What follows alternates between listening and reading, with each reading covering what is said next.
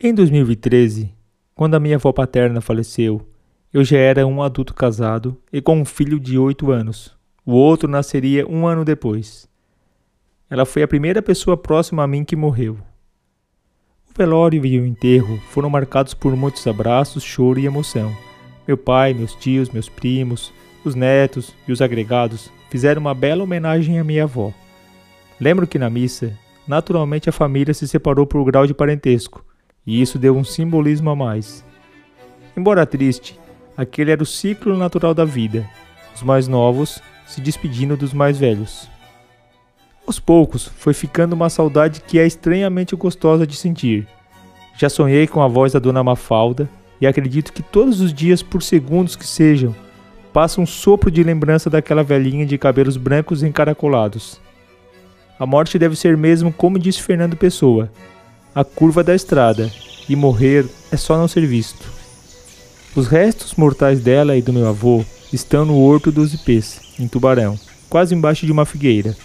O cemitério está em uma elevação no meio de extensas plantações de arroz, e dá para ver a cidade inteira de lá. Não há sepulturas e todos os corpos estão enterrados no chão. A gente só vê um grande gramado inclinado e muitas flores, como se fosse um imenso jardim assimétrico.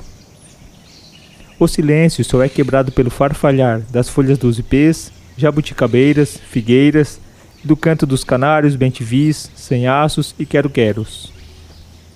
A despeito de ter passado bem por esse luto, vivendo suas fases, ficando triste e me acostumando com naturalidade com o que aconteceu, sei muito bem que por vários motivos não será sempre assim e nem é do mesmo jeito para todo mundo. Por esse motivo, no quinto episódio do Ayure Podcast, eu fui tentar entender por que temos tanto medo da morte, como enfrentar uma despedida e a importância de nos prepararmos para a hora do acerto de contas. A minha primeira dúvida era o que um coveiro faz para não se envolver com as histórias que acompanha quase todos os dias.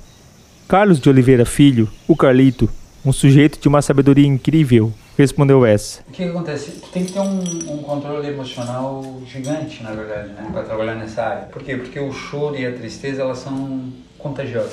É contagioso. Aí, tipo, o coveiro tá ali, a família começa a chorar e o coveiro começa a chorar, o sepultamento ele acaba não saindo, né? Porque tu te envolveu emocionalmente, né? Então, eu preciso ter esse controle, né, das minhas emoções. Uhum. É eu acredito que pra mim, tipo assim, até outro dia me perguntaram, eu disse assim, é, a gente não se deixa mais levar porque a gente entende que é um processo natural da vida.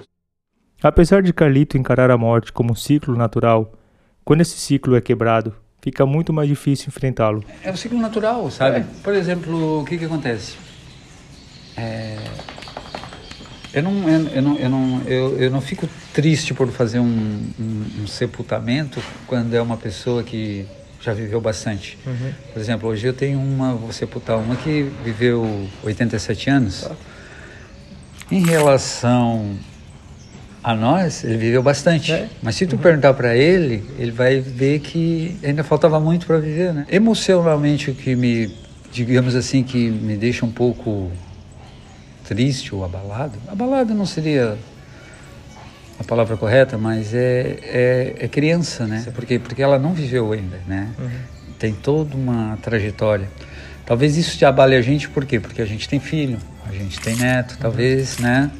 Aí, queira ou não, tu acaba se colocando numa situação é, que poderia ser tu, né? A, a, a, a empatia, né?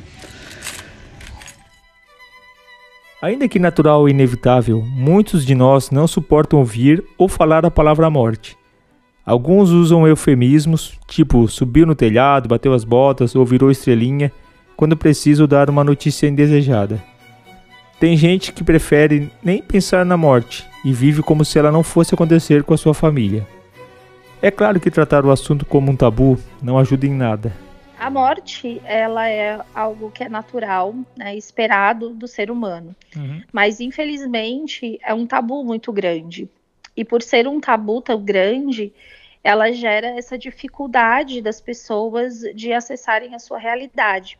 Então, a gente é ensinado a bater três vezes na madeira quando alguém fala da morte ou quando alguém fala que alguém morreu, como se a gente pudesse espantar a morte de qualquer forma. E, e, infelizmente, essa, essa nossa forma de ver a morte como uma inimiga tão grande é, acaba fazendo com que ela se torne algo que não é natural. E isso é muito ruim, porque ela é algo natural e algo que vai acontecer a todos nós. Então, a partir do momento que a gente trata ela como um tabu, algo que a gente não fala e algo que a gente não tenta compreender, isso faz com que as pessoas tenham mais dificuldade de lidar com ela, né? Tanto mais medo de morrer ou medo de perder alguém que ama. Aqui, Lucimar Silveira Figueiredo, dona do podcast Luto Sem Tabu e da página do Instagram, arroba Figueiredo, cheia de dicas valiosas sobre o tema. O link para a página e para o podcast estão na descrição desse episódio. Aliás, vou chamá-la de Lu, que é assim que ela é mais conhecida. A própria se apresenta. Eu sou especialista em luto uhum. é, pela PUC de São Paulo. Sou especialista em terapia cognitivo-comportamental uhum. pelo ICTC de Florianópolis. Eu tenho formação em tanatologia, tenho formação em psicoterapia do luto e também tenho formação em, em terapia dialética comportamental uhum. e terapia de aceitação e compromisso. Luz sabe que realmente a morte e o luto são mais difíceis de serem enfrentados por algumas pessoas do que por outras. Alguns traços já existentes na personalidade são pistas para essas diferenças. É, então, as pessoas, por exemplo, que são mais espiritualizadas, elas estudam muito mais esse processo do morrer através da espiritualidade, e isso faz com que elas tenham uma melhor aceitação desse processo do morrer. Ao contrário de outras pessoas, por exemplo, né, que passam a vida inteira achando que só acontece na casa do vizinho. Na minha casa não acontece. Então, quando acontece na minha casa, é como se tivesse acontecendo algo que realmente é inimaginável. Então, isso faz com que as pessoas tenham muito mais dificuldade de lidar com esse processo do morrer. Mas a gente também tem uma questão muito que é psicológica. Uhum. É, por exemplo, algumas pessoas elas têm uma questão de apego maior às pessoas, é, tem alguns transtornos psicológicos, como uma bipolaridade, uma depressão, um transtorno borderline de personalidade. É, são pessoas que acabam tendo sim mais dificuldades de lidar com o processo do morrer devido a questões psicológicas prévias. Né? Então, existem também essas questões, né? Mas isso aliado aos tabus acaba gerando muito mais essa dificuldade de aceitação da morte. Um diagnóstico parecido com esse da psicóloga Lu já foi notado por quem lida diária e diretamente com a morte e o luto há mais de 20 anos. Carlito percebeu isso observando o comportamento no cemitério. Quando as pessoas. Sempre que a gente vai fazer um. Melhor dizendo, sempre que a gente vai fazer o, o sepultamento, então, o nosso psicológico ele está preparado para isso, né? Está uhum. preparado para isso. A gente sabe que isso é um ciclo natural da vida, isso vai acontecer, mas o que mais me deixa fascinado é que a gente está pronto para sepultar o ente querido dos outros, mas nunca os nossos, né? É. é uma coisa que tu acha que tipo assim acontece com todo mundo, mas contigo isso não vai acontecer. Mas tu sabe que não vai escapar, né? Uhum. No teu subconsciente está lá. Mas eh, é porque creio eu que a gente não nasceu para morrer, né? Porque apesar de nós sermos o único ser que tem, que tem consciência da morte, né? Que os outros animais não têm consciência da morte, somente o ser humano, segundo as pesquisas, os dados científicos. Mas mesmo assim a gente não aceita ela, né? O que, que eu noto? Eu noto o seguinte: quando tu vai fazer, vai no médico, vai fazer exames, a perda então eu entendo que o ser humano ele não nasceu para perder, porque ele não aceita perder. Uhum. Caiu uma unha, meu Deus, né? Principalmente a mulherada, é. né? Quebrei a unha, uma coisa simples, Isso, vai é. nascer de novo, uhum. mas é uma perca. E a gente não, eu acho que não está no nosso DNA lidar com a perca, né? Então imagina agora saber que a pessoa faleceu e é um estado permanente, né? Sabe que não vai voltar, não é uma unha que vai crescer. Bem, ao longo da filosofia, vários filósofos e filósofas se depararam com a questão da morte, né? A visão da morte, é, os questionamentos da possibilidade de vida após a morte. Acho que em algum momento quem se interessa pela questão e, e busca na filosofia algum tipo uh, de conhecimento se deparou, por exemplo, com a frase do Albert Camus, né, um filósofo argelino, que é, diz não sei que a única questão verdadeiramente filosófica é o suicídio, né? Enfim, temos uma série de abordagens. Se a gente for pensar com Schopenhauer, a morte faz parte de um processo natural do mundo. Né? Não tem como escapar, não tem como protelar, é o nosso fatídico destino, e o indivíduo é apenas uma espécie de ilusão. Né? Ele chega a fazer uma comparação escatológica. Quem falou foi o professor Felipe Durante, que é. Eu sou bacharel e licenciado em filosofia pela Universidade Estadual de Campinas, onde eu também fiz meu mestrado e doutorado. Eu Uh, fiz dois estágios de pesquisa no exterior, é, na Universidade do Salento e na Unimais, Itália e Alemanha. Fiz um pós-doc na Universidade Federal do Espírito Santo e atualmente eu sou professor do quadro efetivo da Universidade Federal do Acre, em Rio Branco. Felipe vai nos ajudar a entender, à luz da filosofia, como explicar o medo e fascínio pela morte que nós humanos temos? E continua o raciocínio que eu cortei para apresentá-lo. Ele chega a fazer uma comparação escatológica de que lutar e temer a morte seria um tanto quanto uma pessoa que tenta é, guardar as suas os seus excrementos, necessidades fisiológicas, né? Que faz parte da vida, a renovação da matéria.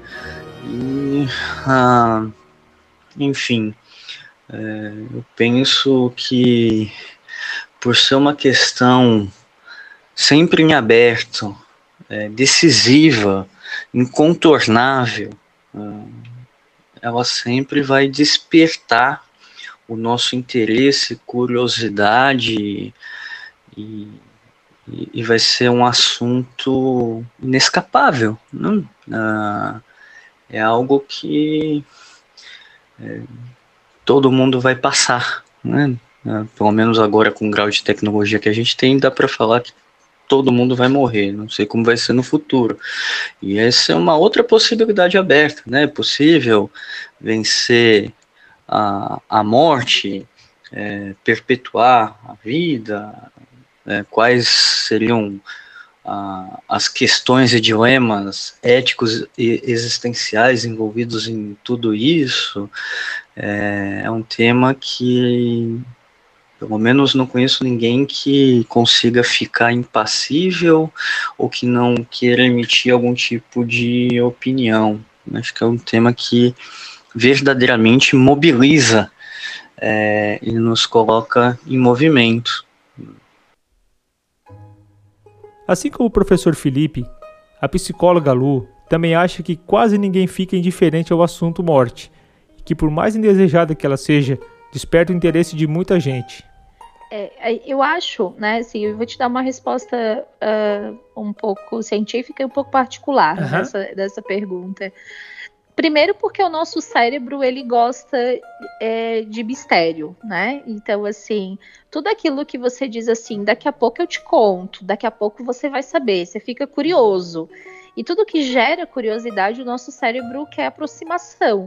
Ele quer entender o que, que aconteceu, né? E gera, né? Uh, tanto que a gente fala muito sobre esses gatilhos de curiosidade, né? Uhum. Que você gera. Então, quando a gente fala de algo que a gente não tem resposta, né, que é um que, que quando a gente fala do, do, do processo de pós-morte, né, que é normalmente o que, que as pessoas querem se aproximar, mas quando falam de morte, gera essa curiosidade, o que que tem, né? O que que acontece depois que a gente morre? Para onde a gente vai? O que que tem? Tem alguma coisa? Não tem nada? Então, uh, o cérebro ele é curioso, né? Normalmente ele se aproxima disso e a gente vai buscar isso. E o, e o outro ponto que eu acredito que traz muito esse fascínio uh, é a questão emocional. Né? Então, o ser humano ele se aproxima daquilo que o emociona. Então, quando a gente entra nesse, nessa questão emocional e a morte ela é algo extremamente linkado à emoção. Uma prova desse fascínio pela morte está na ficção, seja nos livros, nos cinemas ou nas telas dos streamings. Lu apontou alguns exemplos. É, então a gente vai ver que filmes, séries utilizam muito disso né, para pegar as pessoas pela emoção, né? Tanto que uma das séries aí que a gente vai falar que tem grandes é, repercussão hoje é Grey's Anatomy, né, que é uma morte, uma, uma série que fala muito sobre morte, sobre luto, né, e que ela trabalha isso em várias questões, né. Então, e a gente vê o quanto ela é um grande sucesso, mas é uma série que ela te emociona muito. Então as pessoas se identificam também. Então essa identificação acaba gerando essa busca, né? Então outra série que a gente pode trazer, né, por exemplo, que é muito explorada, que é This Is Us, que é uma série que fala muito sobre a vida, né? Sobre morte, sobre ressignificação, sobre recomeço, sobre doença, sobre morte de novo, e as pessoas se aproximam dessa realidade porque a gente vivencia isso. Então a gente é pego pela emoção, né? Então é uhum. é difícil você assistir um filme ou você ver alguma coisa de alguma pessoa enlutada e você não se emocionar, né? Então é normal isso. Então acredito que esses dois olhares é o que aproxima muito as pessoas desse desse caminho para buscar tanto falar sobre a morte. No entanto, não é apenas essa curiosidade do pós-morte que atrai ou afasta desse tema. Felipe, Carlito, e Lu têm cada um seu motivo completamente diferente por terem se interessado nesse assunto. Meu interesse em Schopenhauer, ele começou é cedo. Esse é Felipe, explicando por que se interessou nesse alemão solitário e pessimista, nascido no século XVIII, que dizia que a morte é a musa da filosofia. Ah, me lembro que em uma aula do cursinho, fiz um cursinho popular, o cursinho da Poli, no ano de 2003 e na aula de literatura tinha uns poemas de um tal de Augusto dos Anjos que era baseado na filosofia do Arthur Schopenhauer. E a partir daí eu fui procurar saber um pouco mais é, quem era. Na época eu achei num sebo ah, o volume do Schopenhauer da coleção Os Pensadores, que era, se eu não me engano, Schopenhauer e Kierkegaard juntos, e tinha é, uma parte do mundo como vontade e como representação. E depois eu, eu tive contato com o professor Oswaldo Jacóia, que acabou se tornando meu orientador e me guiando nessa caminhada de mais ou menos uma década e meia é, de formação. Enquanto Felipe foi despertado para a morte, com o perdão do trocadilho, pela poesia, Carlito herdou do pai a profissão. Não, meu pai foi coveiro, então. É... Mas não que ele chegasse em casa e falasse sobre a profissão, uhum. mas a conduta, a postura dele transmitia essa segurança para a família, um homem muito decidido, muito sensato, sabe? Porque então a gente começa a entender que uma coisa que não se brinca é o sentimento dos outros. Uhum. E o homem precisa ter realmente uma postura. Né? Eu creio que a minha profissão só poliu aquilo que ele nos transmitiu, né? Essa essa criação que ele nos deu de, de caráter, de personalidade. Quando vem outras é, digamos assim, é, diretores que chegavam aqui para administrar o cemitério e a minha conversa sempre foi a mesma. A primeira conversa sempre foi a mesma. Hum. Aqui tu vai crescer muito. Sempre, eu sempre falei assim, aqui tu vai crescer muito. E a pergunta é, como que eu vou crescer no cemitério? Cara, tu não tem noção. Por quê? Porque aqui tu vai ver o rico e o pobre chorar pela mesma causa. Aqui tu vai descobrir que nós não somos tão fortes quanto pensamos ser. E que aqui precisamos aprender a lidar com os nossos sentimentos. Porque as pessoas vão vir extremamente fragilizadas. Extremamente fragilizadas. E vai precisar de, de um ombro forte, de um ombro amigo. Tudo que ela não vai precisar é ouvir crítica. Uhum. Por mais errada que esteja, é o único momento que não pode ser criticada. Porque ela precisa de consolo. Uhum. Né? Ela precisa de consolo. Né? Já foi judiado demais com a perca. Uhum. A perca é terrível. Né? A perca é terrível. Foi pela família que a psicóloga Lu também se envolveu com os assuntos luto e morte, mas os motivos foram bem diferentes dos de Carlito. Foi há 10 anos atrás, quando uhum. eu tive um câncer de tireoide é, eu tive muito medo, assim, de, de, como que a minha família seria cuidada se eu morresse. Uhum. É, eu lidei muito tranquilamente com o câncer, eu não tinha, assim, aquele pavor da morte. É, Para mim, era uma... Eu lidei com aquilo de uma forma muito tranquila e positiva até. Mas eu via na minha família um medo muito grande, um desespero deles, é, um, um, um inconformismo com aquela situação, até mesmo por eu ser muito jovem. Então ali eu comecei a despertar muito o meu desejo, principalmente para o cuidado paliativo, que era onde eu comecei os meus estudos, né? Então eu comecei a estudar bastante cuidado paliativo e fui para o hospital, né? E fui, e fui atender no hospital algumas pessoas. E lá dentro do hospital, uma das minhas professoras, na época, ela me disse: ela falou assim, Lu, você tá sempre na, no corredor conversando mais com a família do que com o paciente realmente. Eu acho que o teu olhar precisa ser mais voltado para o luto do que realmente para o cuidado paliativo.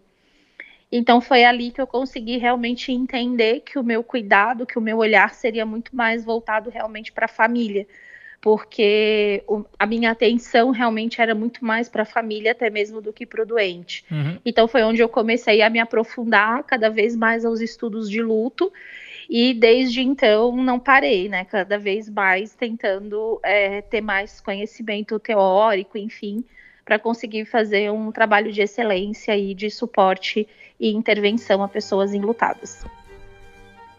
Um dos paradoxos da morte, ou de saber que vamos morrer um dia, é que ao mesmo tempo que ela destrói, talvez só por ela nós também construímos. Ah, o ser humano é dotado da faculdade de razão, né? o que nos diferencia dos animais é, não humanos. Essa faculdade de razão, ela nos permite organizar nosso discurso, mas também fundamentalmente ampliar nossa dimensão temporal. Né? A gente tem conhecimento é, do passado e a gente pode vislumbrar o, o futuro. Por conta disso, para o Schopenhauer, os animais vivem menos angustiados, né? eles vivem o presente. É, e os animais humanos, é, por terem é, essa ampliação da dimensão temporal, eles sofrem pelo que aconteceu, pelo que acontece e pelo que pode vir a acontecer. E nisso, obviamente, a questão é, da morte acaba sendo é, envolvida, o que torna a existência humana mais angustiante que a existência dos animais não humanos. Ainda assim, essa noção de finitude tem vantagem para nós humanos. De fato, a ânsia de viver, de deixar algum tipo de marca, de causar algum tipo de impacto, é, pode ser considerada como uma força é, motivadora no ser humano em realizar é, uma série de, de desenvolvimentos e, e, e, ações, né? Mas aqui eu não teria como afirmar que essa é a única variável. Uh, se a gente soubesse que tem todo o tempo do mundo, será que iríamos fazer tantas coisas? será que seria urgente viver? É, será que seria urgente é, realizar, é, criar, transformar o mundo? Hum, acho que essa noção é, de finitude tem, tem sim o seu peso é, no que diz respeito a nos colocar em movimento no mundo, em agir, tentando transformar, impactar o mundo. Né? Essa noção de finitude afeta principalmente quem lida com a morte diariamente. É o caso de Carlito, que vê o destino tão de perto todos os dias. Ou você já imaginou como é que vai ser o, o teu sepultamento? Então, isso é legal, porque eu digo sempre que. Às vezes eu digo, o pessoal diz. É, algumas pessoas vejam tu, tu, quando chegam, tu estás ali cavando e tal, e dizem, ai, ai, como é triste, né? Eu disse assim, não, não. Triste é pro coveiro. Que ele está fazendo isso e ele está aqui dentro. E ele sabe que um dia vai ser ele. O coveiro, ele tem esse cuidado porque ele sabe que um dia, se ele tiver sorte, ele vai ter que tratar bem ele, né? Os restos mortais dele, né? Eu digo para os meus filhos, eu digo isso lá em casa, é... quando eu perdi os meus pais, quando eu perdi meus pais, foi doloroso, foi um sentimento que é difícil de lidar, mas para mim, para mim, eles ainda continuam vivos, sabe? Uhum. É, eu digo para eles assim, eu, eu procuro ser esse pai legal para vocês porque o meu pai foi bom para gente. Então, hoje ainda na minha memória é como se ele fosse tivesse saído para trabalhar e no fim do dia ele vai chegar. E isso já, já passaram mais de 30 anos. São 34 anos vai fazer que ele faleceu. Mas o meu carinho por ele é o mesmo. Então eu imagino que para quem, aqueles restos mortais de quem eu estou tirando ali, e quem ficou vivo, tem um sentimento semelhante. Uhum. Então eu preciso ter esse cuidado, que eu não iria querer que alguém brincasse com os restos mortais dos meus pais, do, dos meus familiares, enfim. Uhum. Né? Então eu tenho muito esse cuidado. Lembro que a psicóloga Lu tinha muito medo de morrer porque não sabia como as coisas seriam depois da sua partida? O que ela fez para resolver isso serve para todos nós. Digamos que é, eu, a, a, gente pensa, claro, eu sempre digo, né? A gente tem medo das uhum. coisas, mas a gente não pode deixar esse medo nos dominar, né? Então, eu sempre tenho muito isso. Então, é, eu tenho, por exemplo, medo que a minha filha saia à noite, né? Mas o que, que eu posso fazer com isso? Eu posso fazer uma oração e dizer para ela tudo que pode dar errado para ela se prevenir, né? Então, é isso que eu posso fazer. Então, hoje, tudo que eu posso fazer para fazer meus pais ficarem bem, se caso eu não estiver aqui, é deixar eles é, bem financeiramente para poder conseguir viver, né?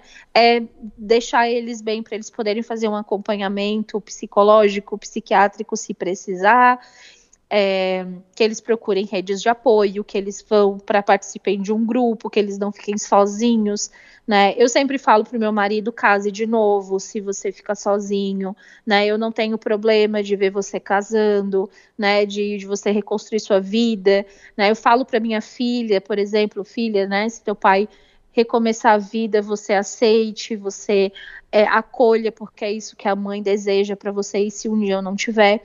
Então a gente fala abertamente sobre isso, que era algo que antes eu não falava, não tinha essas, essas diretivas, né? Além disso, Lu também toma medidas práticas para deixar tudo organizado para quando esse momento inevitável chegar. Hoje eu digo muito claramente, eu não quero ser enterrada, eu quero ser cremada, né? Eu sei o que os meus pais querem, né? Então, é, a minha família, todo mundo quer ser cremado, então hoje a gente já tem um plano de cremação para que isso possa acontecer, né, para a gente poder fazer o desejo do outro. Então hoje a gente conversa abertamente sobre o que cada um quer, como que cada um vê a morte, né, uh, como que o que, que cada um deseja, como que a gente quer que o outro fique quando a gente não estiver mais aqui. Então, isso traz para a gente muito mais compreensão uhum. para quando acontecer, né? Às vezes a gente está tipo, dia de domingo, almoçando, família toda na mesa, e a gente está falando sobre morte, sobre o que, que a gente quer, o que, que a gente não quer, sabe? Uh, colocando mesmo a conversa. Então, na minha casa, isso não é mais um tabu. Uhum. Então, a gente fala abertamente sobre isso. Então, isso ajuda isso a normalizar. Tenho uma filha de 18 anos, uhum. né? Se eu morrer agora ou adoecer, é claro que eu vou ficar preocupada como que ela vai ficar, né? Como que ela vai viver daqui para frente. Uhum. Mas eu não tenho como eu não tenho como é, como é que eu posso dizer, ter controle sobre o que ela sente, né? Mas o que eu posso ter controle agora é sobre os direcionamentos que eu posso dar enquanto eu estou viva. Então, isso eu faço, né? Então, é claro que a forma como ela vai receber isso, é, quando acontecer, isso vai depender de todos esses fatores que a gente conversou aqui hoje, né? Uhum. Aprender a lidar com a morte como algo concreto pode, inclusive, ensinar a viver melhor. Imagina Imagina um médico na mesa de cirurgia ficar com dó de extrair um câncer. Ele tem que ter um controle emocional para salvar aquela vida, né? E, e, aí o coveiro tem que ter esse controle emocional para não prolongar a dor da família. Né? Então eu acho isso muito bom porque queira ou não, esse, isso que tu aprende a controlar os teus sentimentos, os teus impulsos aqui, tu carrega para a vida toda. Né? Uhum. Tu carrega para a vida tenho filhos, eu tenho netos, tenho filha aborrecente. e, então eu lido muito melhor hoje, né? Tipo com a minha filha, que é adolescente e tal. É, tipo assim, ela quer fazer tudo ao mesmo tempo. É, quer fazer natação, quer fazer é, academia, quer fazer jiu-jitsu, quer fazer não sei o quê. E eu digo, não, tudo bem, filha, pode fazer. Mas a gente sabe que não, não consegue fazer tudo. Mas a gente entende que é é da idade, é necessário esse apoio, né? Esse apoio. É, é como eu estou dizendo para ela, a gente está junto. Então, quando eu faço um ato desse, alguma coisa assim, de ajudar a família, a família, ela vai acabar entendendo que a gente está junto. Sem perder a sensibilidade, Lu também aprendeu a enxergar a morte de uma maneira mais concreta. Na minha prática clínica, é, tudo que eu mais vejo, né, assim, é que a gente tá aqui hoje, amanhã não tá, e é assim mesmo, né? Então, assim, a gente está tendo muita questão cardiovascular, né? Então, assim, muitas mortes devido a infarto fulminante. É, isso está aparecendo muito na clínica. Então, é uma coisa, assim, muito rápida, né? Você está aqui, é. um segundo você não está mais. Uhum.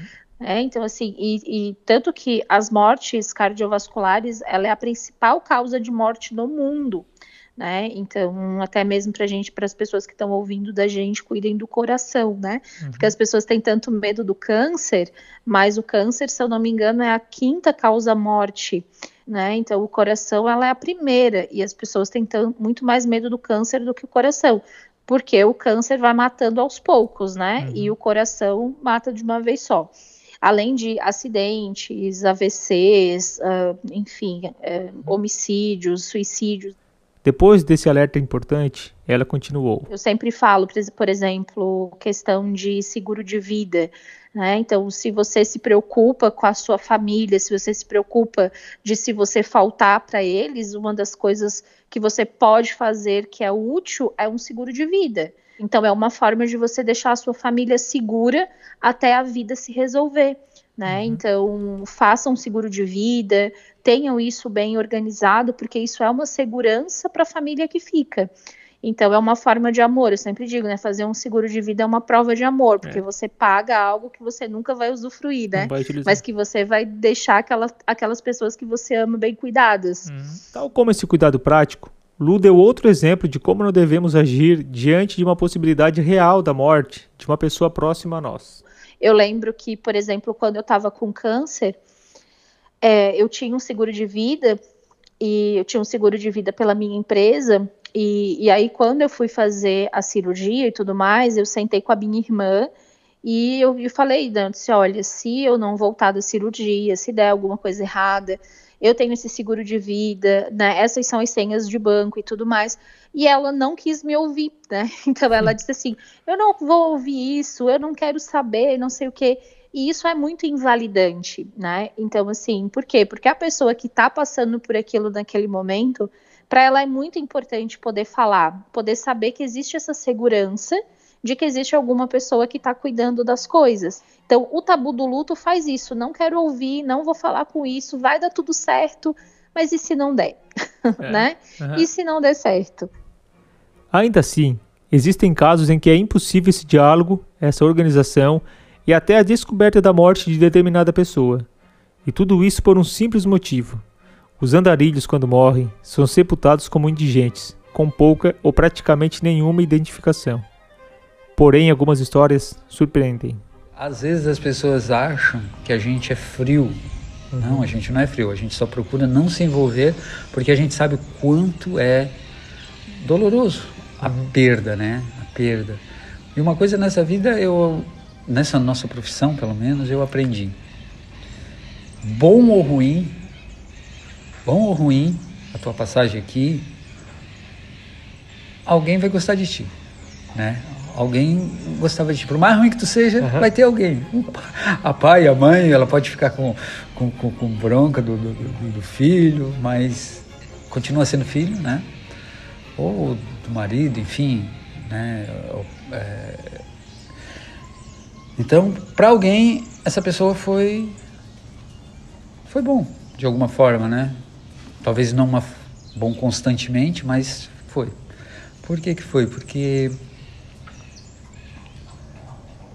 alguém veio aqui fazer o cadastro, pedir para abrir a cova para sepultar essa pessoa. Existem outros casos? Existem. Aqueles que às vezes morrem, acabam morrendo numa, numa rodovia, a família não sabe, a, o ML acaba trazendo, e aí ele consta como uh, indigente, né? Infelizmente. Então essa pessoa, tu vê que ela, ah, é indigente, mas já aconteceu casos, muitos casos até, de anos depois, apareceu alguém da família. Porque ouviu, de repente essa pessoa era de muito longe, uhum. né? Já aconteceu aqui uma vez um, um casal já velhinhos, e estavam cinco anos, se eu não me engano, mais ou menos, procurando esse filho e aí soube que poderia estar aqui. E eles eram de longe, eu acho que era de Porto Alegre, alguma coisa assim. Uhum. Né? Esses anos, ou seja, o que o filho fez a gente não sabe, mas o amor do pai, dos pais, né, é, fizeram esses anos todos. Eu acho que não tem uma prova tão grande de amor quanto essa, né, de e aí, pelos detalhes, assim, de roupa e o ano e tal, é, a gente acabou encontrando até. Como a gente, é, quando é social, geralmente é mais de uma pessoa na mesma cova, né? uhum. né? Porque ele é social. Sim, uhum. Então o que, que a gente faz? Olha, a gente não tem foto a gente não tem fotos, a gente só tem um registro, ó, a ML trouxe assim. Então, as fotos e, e detalhes fica com, com, com, com o ML, né? Uhum. E aí é onde é mais fácil de, de, de, ter, de encontrar. Se era ou não. Então o que, que a gente faz? A gente vai, ó, a gente sepultou um com essas características aqui, né? Uhum. Em tal dia, estava vestido assim, é, foi em tal rodovia. E então tu nota que isso, é, de certa forma, traz um alento ao coração da família, né? Porque tipo assim, agora eu sei onde está, sabe? Uhum, não precisamos sim. mais procurar. Eu não estou dizendo que isso é legal, uhum. né? Porque sim. a perca não é legal, mas é uma coisa que para nós, coveiros, se torna tipo missão cumprida, sabe? Uhum. Né? É, é, doloroso, mas, mas cumprida. Podemos podemos aliviar a dor de alguém, de, de, assim, de certa forma, né? Que é muito difícil tu se expressar nessa questão da perda, né? Porque não, tu não encontra palavras. Não tem até palavras. O, né? Até o governo é? que, que, que, faz isso todo dia, ele não encontra palavras, né? Porque realmente isso mostra que a gente é sensível, né? Uhum. Porque ser forte não quer dizer que não seja sensível, né? Precisa lidar com os seus sentimentos uhum. para poder ajudar aquele que está mais fragilizado, que no momento é a família. Né? Quem nunca ouviu a frase o tempo cura tudo?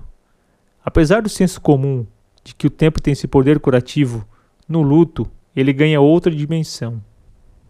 Eu noto que para quem perde a família toda em si, o tempo fica lento, né? É uma coisa que o tempo se arrasta. Uhum. O tempo se arrasta. E então que, ou seja, o sofrimento, a angústia, ela fica sendo uh, prolongada. Então, eu como governo, eu não quero ser o, o, o, a, a, última pessoa que vai prolongar. prolongar ainda mais a dor da família, né? Eu procuro muito, tipo, é, orientar mais as funerárias, que é na questão de o que que acontece. Quando chega ali o corpo pra gente, ah, o corpo às vezes já passou, às vezes sim, às vezes não, já passou um período grande ou pequeno na funerária. Hum. Então tu teve o teu momento de é, de prestar tua homenagem, né, à família, e tal. E quando chega aqui no cemitério, é, eu às vezes a funerária quer tipo ajudar e eu digo que tu acaba prolongando a dor da família, que é quer abrir, dar mais uma olhadinha eu noto que cada vez que isso é feito, tipo, a pessoa estava até se conformando em deixar o seu ente querido ali, uhum. né? Eu noto isso. E aí quando ela abre, olha, ela entra em desespero de novo, né? Então, tipo assim, é uma coisa que eu, eu não incentivo a, a dar a última olhada, digamos assim, né? Por quê? Porque às vezes a pessoa acaba se agarrando, se abraçando ao falecido, que é um ato natural da gente, né? Uhum. É, queira ou não, a pessoa está em luto e isso vai acontecer. E o que, que é a minha visão? É não prolongar a dor, né? Porque a perda é desgastante, uhum. né? A perda é desgastante. O tempo ainda é indicado como um dos principais remédios para o luto. Tem gente que nem procura ajuda profissional, porque confia no tempo como o salvador da pátria. Sim, quando a gente fala de luto, é, a gente nunca vai falar de cura e nem de superação. Uhum. É, a gente vai falar de adaptação. É, é, o luto é um processo adaptativo. Então, a pessoa enlutada, ela vai se adaptar a esse mundo onde essa pessoa que morreu não está mais presente. Então, esse processo adaptativo, ele é sempre um processo difícil. Então, independente do tempo que esse, esse, essa morte aconteceu e essa pessoa vive esse luto, é, em determinados momentos ela pode novamente vir a sentir essa emoção e ativar novamente, né? Então, principalmente nas datas, são momentos que são bastante fatores desencadeantes para emoções que são mais, é, que ficam mais ativadas. Então, Luda é uma resposta mais longa, porém essencial, sobre a importância de procurar ajuda, quando a impressão é de que a dor vai durar para sempre. Então, essas pessoas, elas acabam é, desenvolvendo o que a gente chama na psicologia hoje de transtorno do luto prolongado.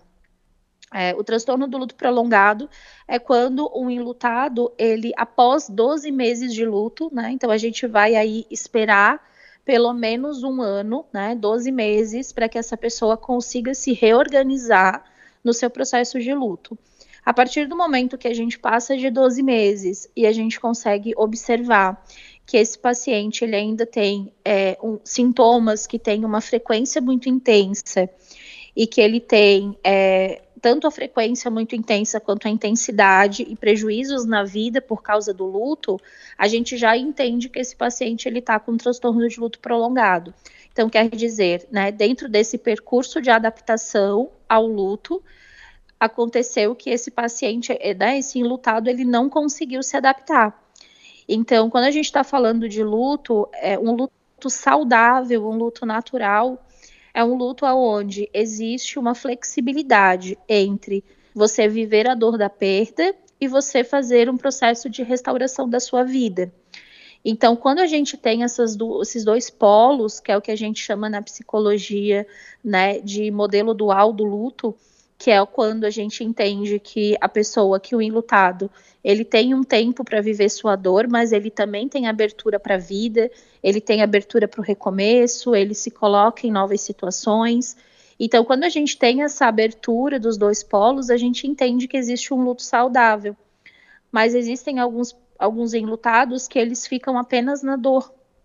Né? Uhum. Então, eles não conseguem restaurar a vida, eles não conseguem adaptar. Né? Então, quando é para começar algo novo, eles não conseguem, eles sentem culpa, eles sentem é, inadequação de fazer coisas novas. Então, sempre que ele tenta restaurar a vida, ele volta para a dor da perda de novo, ele não consegue fazer essa restauração. Então, a gente vai entender nesse caso que é um transtorno de luto prolongado.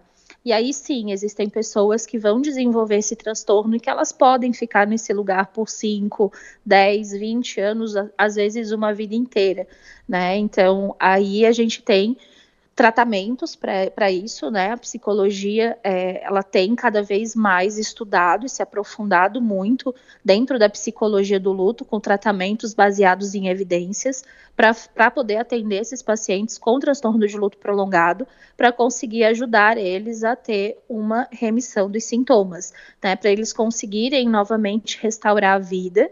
É, e entendendo que o luto vai fazer parte da vida. Né? Então, é, eu gosto sempre de dizer que é como se no, quando a gente está no transtorno de luto prolongado, a gente está nesse momento agudo, é como se a gente fosse a dor da cabeça aos pés, tudo dói, né? A gente é a uhum. dor. E quando a gente faz esse processo da restauração e da ressignificação, a gente se torna alguém que tem uma dor, né? Mas a gente sempre vai ser alguém que tem uma dor, porque o luto não é um, a gente não tem uma borrachinha que a gente vai apagar da nossa cabeça alguém que é tão importante para gente, sempre vai fazer parte de nós.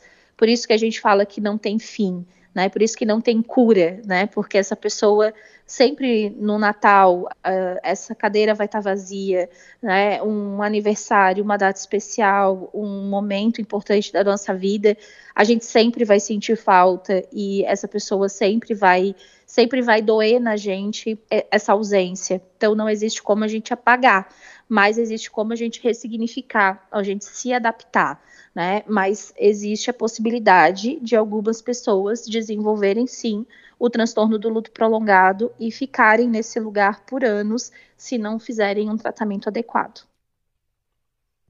Se por um lado o luto pode se estender para uns, para outros ele parece não só durar menos, como também causar menos sofrimento. Lu apontou que isso acontece porque existem dois tipos de luto. Existem dois tipos de lutos que a gente entende, né? Existe o nosso luto público, que é aquilo que a gente escolhe mostrar para as pessoas. Então, eu escolho é, postar nas redes sociais o que eu estou sentindo, eu escolho falar, ou eu escolho aparecer de olho inchado, eu escolho é, mostrar para as pessoas que eu não quero me arrumar, que eu não quero ter autocuidado, e as pessoas conseguem ver em mim o quanto eu estou sofrendo, o quanto está difícil para mim é, essa, essa, essa adaptação ao luto após essa perda. Então a gente entende que isso é um luto público, né? Uhum. É o momento em que eu torno público algo que eu sinto. Mas existe um luto que ele é privado. Então, algumas pessoas visivelmente elas estão bem, né? elas estão trabalhando, elas estão fazendo as coisas que elas precisam, mas é porque elas escolhem não externalizar aquilo, aquilo que elas sentem.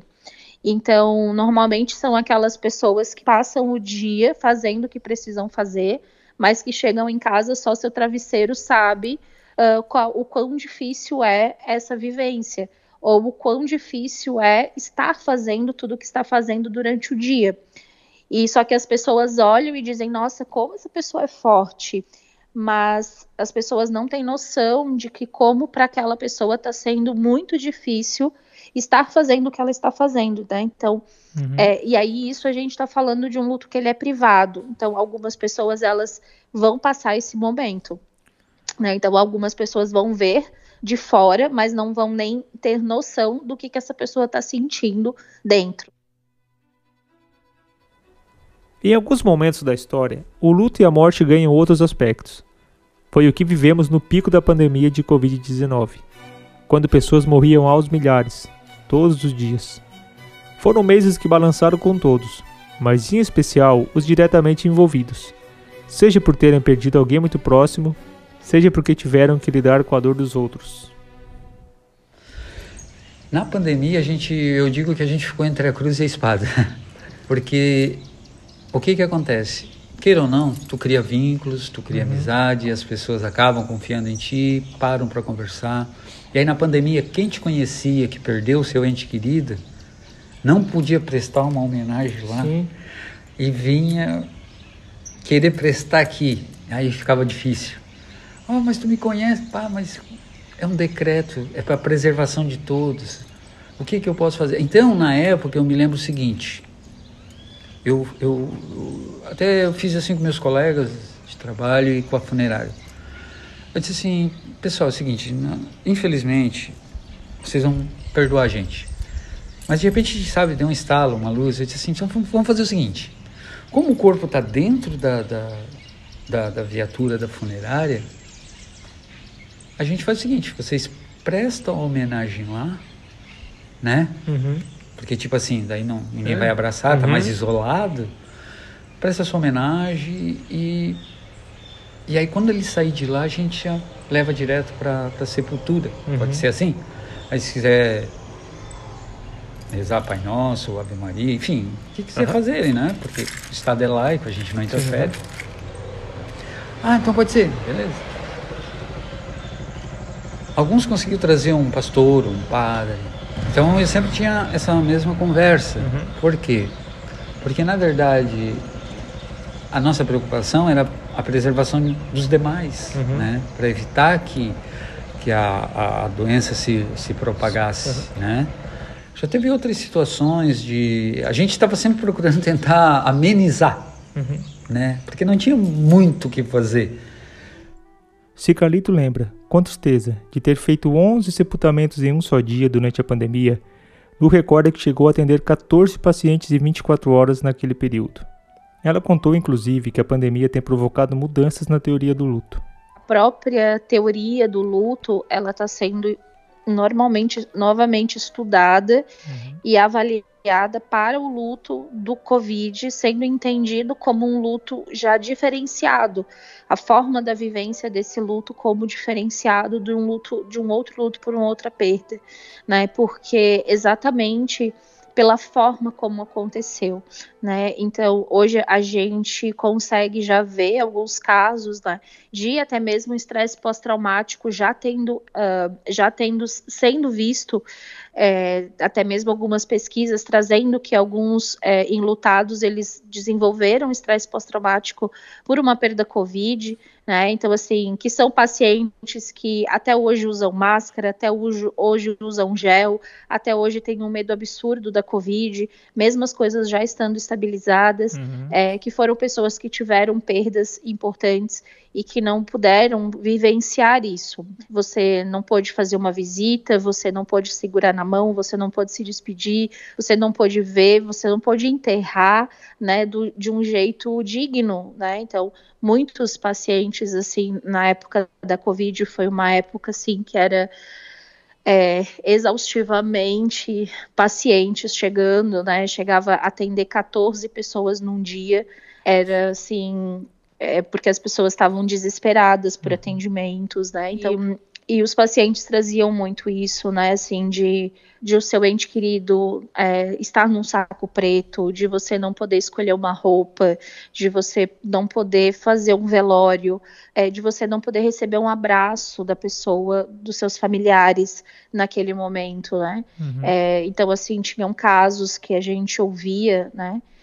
Então, de, de uma filha que precisava falar para o pai que a mãe morreu e o pai com Covid sozinho no chão, chorando, e você não poder abraçar porque ele estava contaminado e você não, não podia pegar a Covid, né? Então, assim, situações de que foram, foram muito foi, foi tirado essa dignidade do abraço, do uhum. apoio, do suporte, né, do, do, você estar com pessoas, porque isso é muito importante no luto, você compartilhar a sua dor, né? É, então o luto o Covid ele foi muito difícil no momento que ele aconteceu, né? E, e, a falta dos rituais, a falta das despedidas, né? Então, muitos pacientes relatavam, né? Eu uhum. ainda penso que ele está no hospital. Às vezes eu ainda me pego perguntando se não trocaram o número do leito, se realmente foi ele que morreu, né? Esses tipos de pensamentos mágicos que o paciente vem trazendo é, exatamente pela falta de, da visualização do corpo, né, de, do reconhecimento, que principalmente no início não se podia fazer, depois de um certo tempo, pelo menos a família podia reconhecer o corpo, né, mas uhum. por um primeiro momento não podia. A pandemia atingiu a quase todos nós, de um jeito ou de outro, e o sentimento de luto coletivo se estendeu por muito tempo. Lu também explicou essa comoção.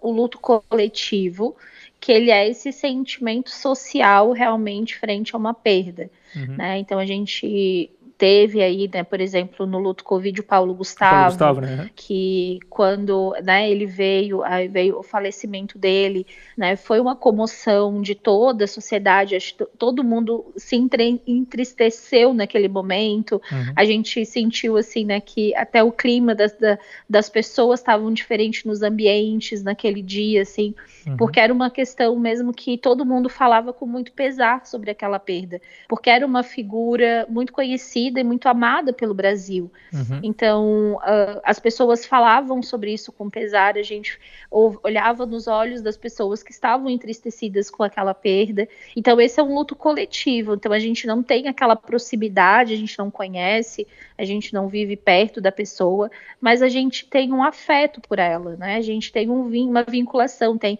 memórias afetivas com aquela com aquela pessoa, né? Um dia que você foi no cinema com a tua família e assistiu um filme, foi um bom passeio e você lembra e você construiu coisas com aquela figura que você se vinculou também. Uhum. Então existe esse entristecer-se, né? Embora a morte seja inevitável, saber que existem profissionais com a sensibilidade do Carlito no momento em que as pessoas mais precisam é reconfortante. Porque imagina tu chegar aqui e dizer assim, olha, leva para outro cemitério né? Ah. ah, é triste? É muito triste. É. Porque chega pessoas aqui que dizem assim: não, mas é que o pai ou a mãe ou o vô, eles disse que queria ser aqui. aqui. Porque aqui é muito bonito, isso é legal. Uhum. Porque vocês cuidam bem, cara, isso é legal. Porque, tipo assim, se tu parar pra pensar, poxa, é, é, difícil, não? O governo cuidar. É, cuidar, é, é, é uhum. bem estranho, mas, mas, mas isso é. é legal, porque a forma que tu faz, a forma que tu te dedica no teu trabalho. Na verdade, eu digo o seguinte, que se tu não ama o que faz, fica com péssima qualidade, né? E a gente ama o que faz. Uhum. A gente não ama a perda. Não, isso a gente não ama. Às vezes eles perguntam, eles dizem assim, tem um bom serviço? E eu fico me pensando, perguntando, o que é um bom serviço para o coveiro?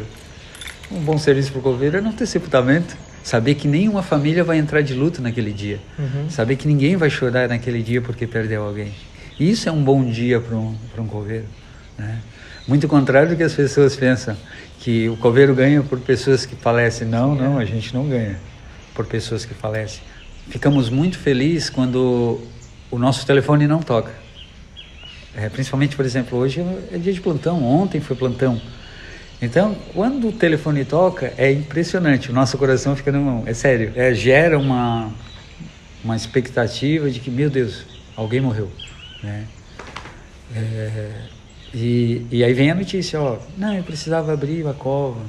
Isso é muito triste. Naquele momento é um é um baque pra gente, mas a gente já se repõe, sabe que a vida é assim. Uhum. E temos que respiramos fundo para agora lidar com o sentimento da, das pessoas que vão vir, que da família que vão vir, né? Muito obrigado para você que chegou até aqui. No Instagram Ayure Podcast, você pode ver fotos e vídeos desse assunto. Siga o Ayure Podcast no seu aplicativo de áudio, avalie positivamente e ajude esse podcast a chegar a mais pessoas. É sempre bom lembrar da importância de ter uma rede de apoio na hora do luto. E se a dor ameaçar desorganizar a sua vida, procurar ajuda profissional. Sigo por aí, com o gravador na mão e uma ideia na cabeça.